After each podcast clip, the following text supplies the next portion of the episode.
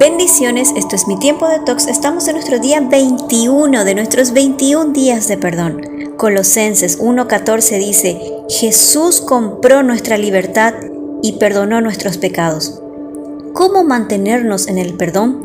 Siempre estaremos expuestos a las ofensas, pero a medida que trabajemos en las heridas pasadas, nos fortaleceremos porque esta vez no luchamos solos tenemos a Dios Padre, Jesús y el Espíritu Santo en nuestra vida para ayudarnos a vencer. Cada uno de nosotros tiene oportunidades diarias de practicar pequeños actos de perdón. Para mantenernos en el perdón es sumamente importante cuidar nuestros pensamientos, lo que nos decimos a través de ellos. Una frase recita, no tengas miedo a la difamación externa, teme a tus propios pensamientos, pues solamente ellos pueden penetrar tu esencia y destruirla. Y Proverbios 4:23 dice, cuida tus pensamientos, porque ellos controlan tu vida. ¿Y cómo cuidar nuestros pensamientos? Nutriéndonos con la palabra de Dios.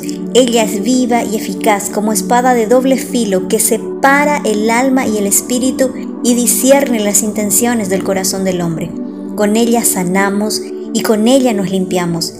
Filipenses 4:8 dice, piensen en todo lo que es respetable, verdadero, todo lo justo, todo lo puro, todo lo amable, todo lo que es digno de admiración. Piensen en todo lo que se reconoce como virtud o que merezca elogio.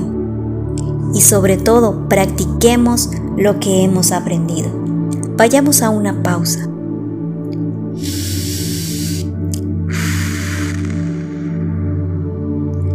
Respira.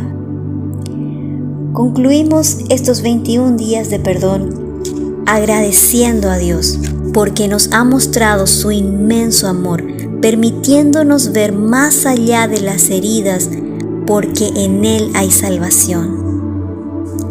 Relájate, deja ir toda distracción y toda idea preconcebida acerca del perdón y hablemos con Dios. Padre amado, gracias por amarme desde mucho antes de nacer.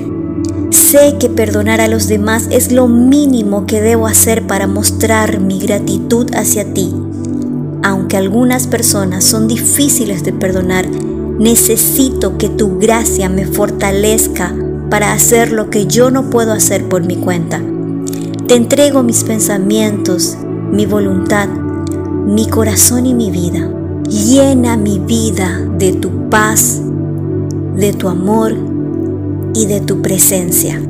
En el nombre de Jesús.